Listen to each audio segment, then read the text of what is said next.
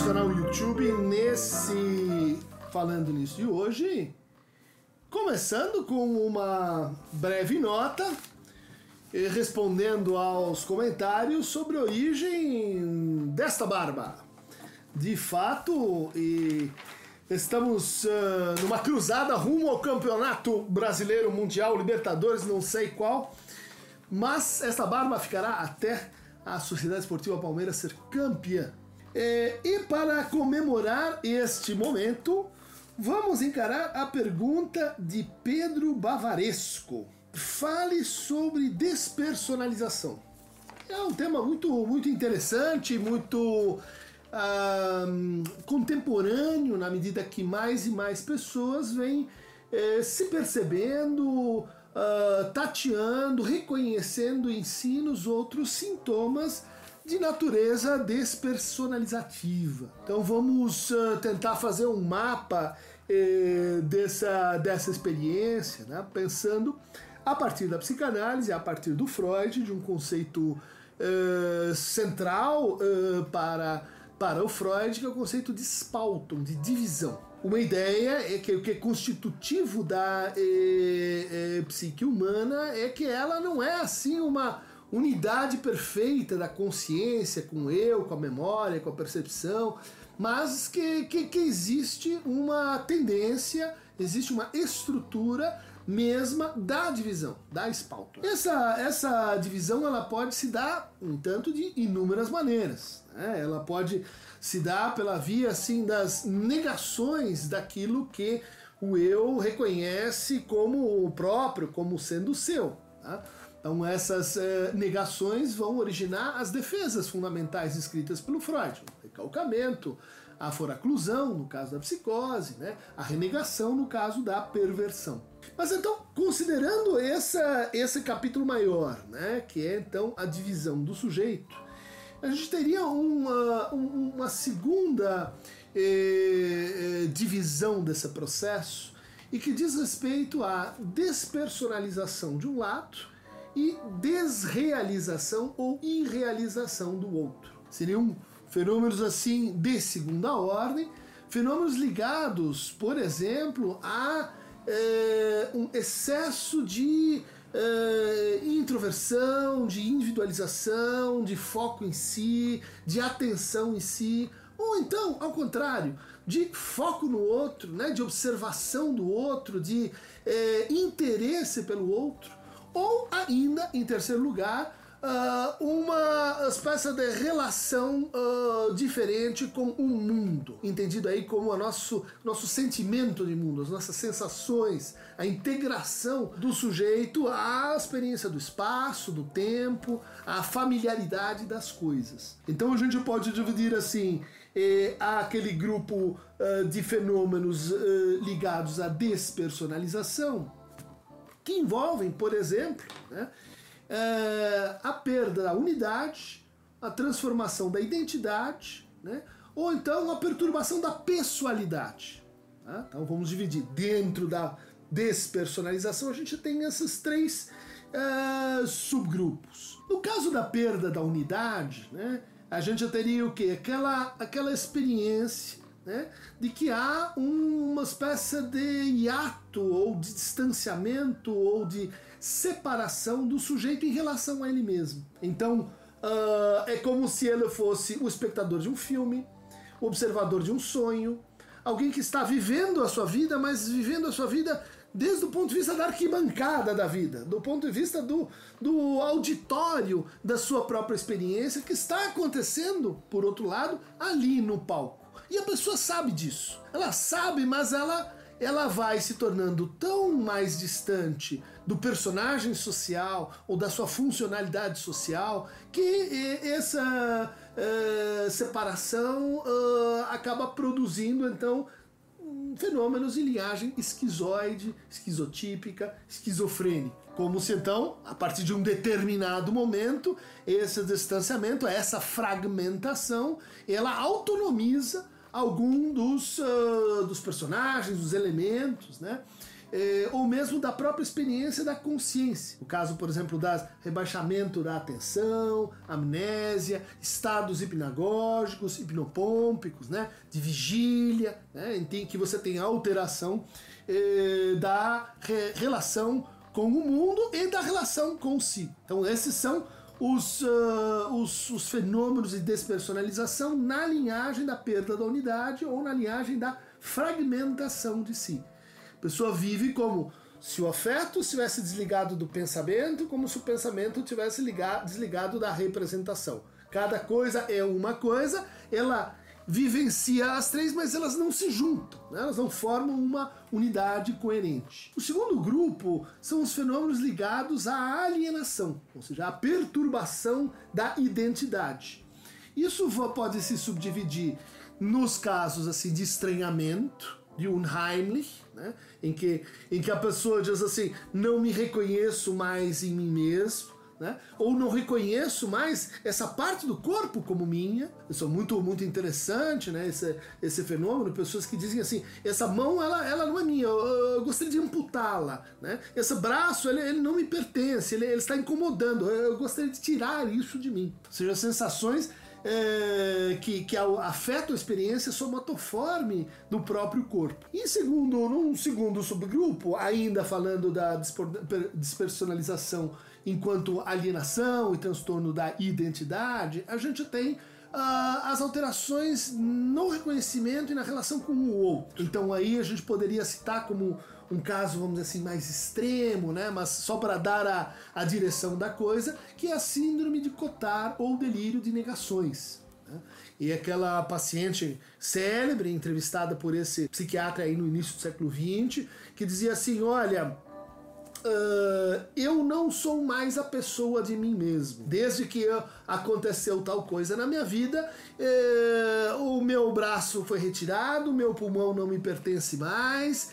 Uh, ela adquire uma relação assim de esvaziamento e de negação da própria relação. Ela perde a relação com a sua corporeidade e assume então uma atitude negativista, né, de negação, aí delírio das negações, com relação à própria experiência. A gente poderia contrapor o delírio eh, de Cotard à síndrome de Capgras, que é uma síndrome, muito interessante, o delírio do sósia. A pessoa chega em casa, ela olha para sua, sua esposa e diz: eh, ah, você não é minha verdadeira esposa. Os marcianos vieram, substituíram você por uma outra pessoa. Você, eh, você é uma impostora. E geralmente isso acontece com assim alguém próximo, um filho, um pai, um avô. Uh, que sabe, por um lado, que não tem nenhuma modificação assim na, na, na, na, percepção daquele, daquele outro. Né? Continua a mesma esposa, o mesmo filho, o mesmo neto, mas o sentimento, né? Uh, a interpretação que o sujeito tem daquela relação é e, atravessada por um estranhamento. É um quadro perigoso, muitas vezes uh, aquela outra pessoa pode ser agredida porque, porque aquela outra pessoa não é mais a minha querida esposa, ela é um robô, um autômato, um emissário uh, de um outro país ou de um, de um, de um outro grupo, quando a gente está falando de delírios paranoicos, né, de tipo esquizofrênico. O, o, terceiro exemplo seria assim o contrário da simples síndrome de Capgras, né, que é aquela pessoa uh, que sofre com a síndrome de Fragoli. Né? Então ela, ela olha para o outro desconhecido na rua e diz: Não, mas eu, eu te conheço, você é o meu tio Abelardo. É, ela olha para outra pessoa que ela nunca viu e diz: Não, eu, eu já vi você em algum lugar, eu, eu sinto que nós já, já estivemos juntos. Então, é o oposto. Você encontra alguém que é idêntico e sente alguém como idêntico quando aquela pessoa, na verdade, é um estranho. Contrário de Capgras, onde aquela pessoa que é familiar, conhecida, é experienciada como um estranho. Fenômenos da, de linhagem autística também podem ser colocados nessa, nessa rol uh, de, de, de, sintomas do, do subgrupo eh, da alienação, da perturbação da identidade, né? Eh, ligados ao, à despersonalização, que, que são os, os, os, sintomas de linhagem autística. Então o sujeito ele, ele teme o outro, ele não consegue perceber no outro alguém que é como ele, que é semelhante a ele. Ele entende às vezes isso cognitivamente, mas não consegue experimentar isso intersubjetivamente. Então, primeiro grupo, fragmentação na relação a si, segundo grupo, problemas né, na relação com o outro, terceiro grupo, né, é, os, os, casos ligados ao que a gente poderia chamar de reificação. São então aquelas despersonalizações que tem que ver com o sentimento de que você está se transformando assim num autômato, num robô, é, alguém que é, está meramente representando um papel o tempo todo, alguém que está então apartado né, e às vezes apático em relação a si mesmo. Reificação vem então do latim res, né, coisa. A sensação de que você é uma coisa. De fato, somos corpo, então, portanto, somos de, em alguma medida coisa, mas a reificação é a reificação da consciência né? É o sentimento de que não só temos um corpo, mas ele não está ligado ao resto de nós.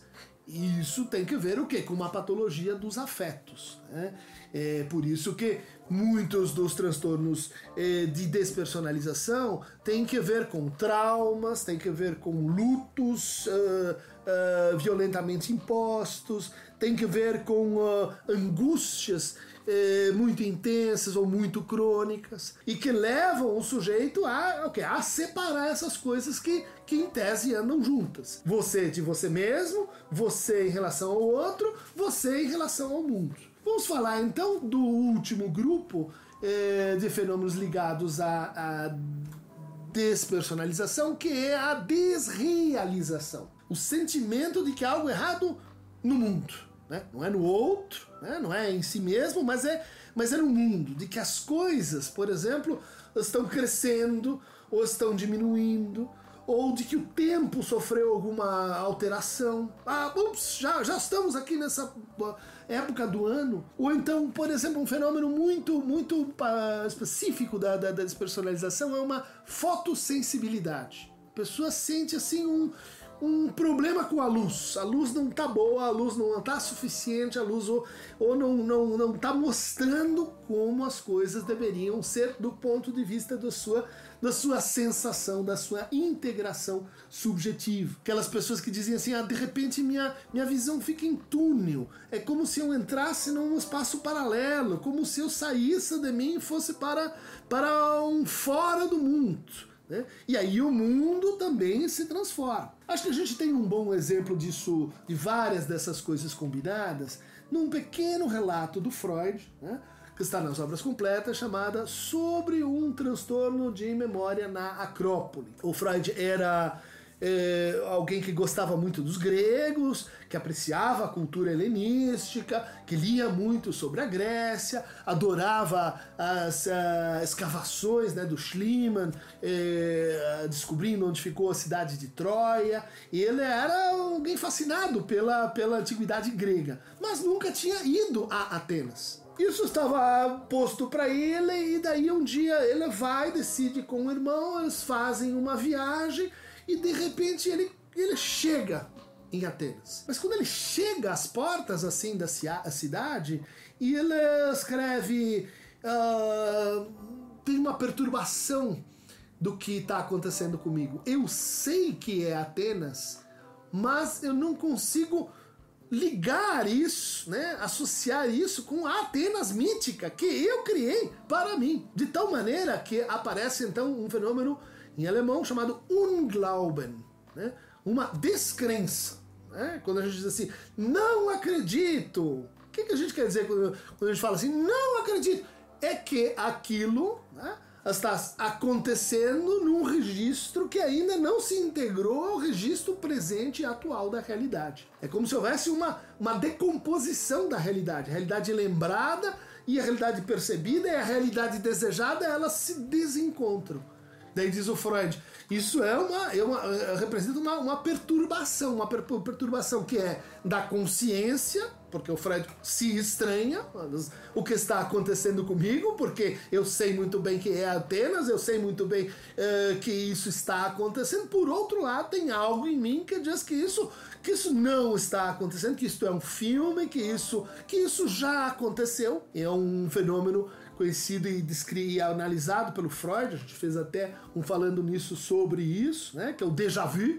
Eu, opa, eu já estive aqui. Fenômeno ligado à despersonalização na sua uh, face de desrealização ou de irrealização. Então o, o Freud diz, ah, esse fenômeno ele tem que ver então com a reaparição eh, de fantasias e a imposição de efeitos de angústia que acontecem quando a gente se aproxima da nossa fantasia. É como se houvesse uma, uma resposta assim alérgica, né? Opa, você está se aproximando demais daquela realidade que está dentro da realidade, ou daquela realidade que organiza a sua realidade, chamada então de fantasia. Fantasia é o que? É um tipo de ficção. Todos os tipos que aqui a gente descreveu de despersonalização são perturbações da nossa função de ficção. Ficção sobre quem nós somos, ficção sobre nossa relação com o outro, ficção sobre o que se passa no mundo em que a nossa relação com os outros e conosco mesmo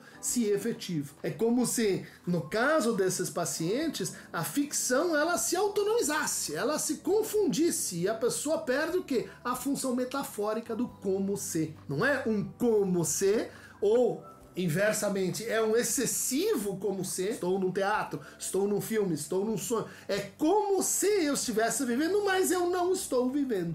Eu estou numa relação de perda né, com a experiência, que é o que determina, que é o que. É,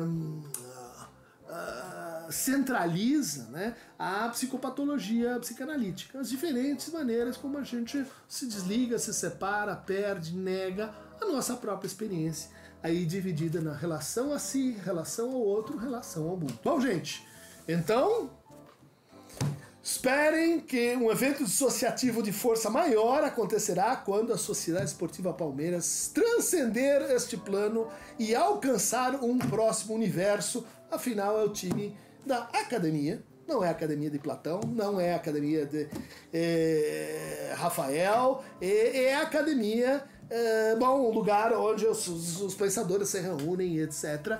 E que uh, brevemente uh, iremos então participar desse outro universo reservado apenas para aqueles que ultrapassaram esse nível. Beijo, abraço, aperto de mão. Vejo vocês na próxima. Clique aqui no Aqueronta Movebo para receber mais fragmentos, fragmentos, fragmentos dissociativos, reificativos, alienativos e uh, divi e, e, e despersonalizativos.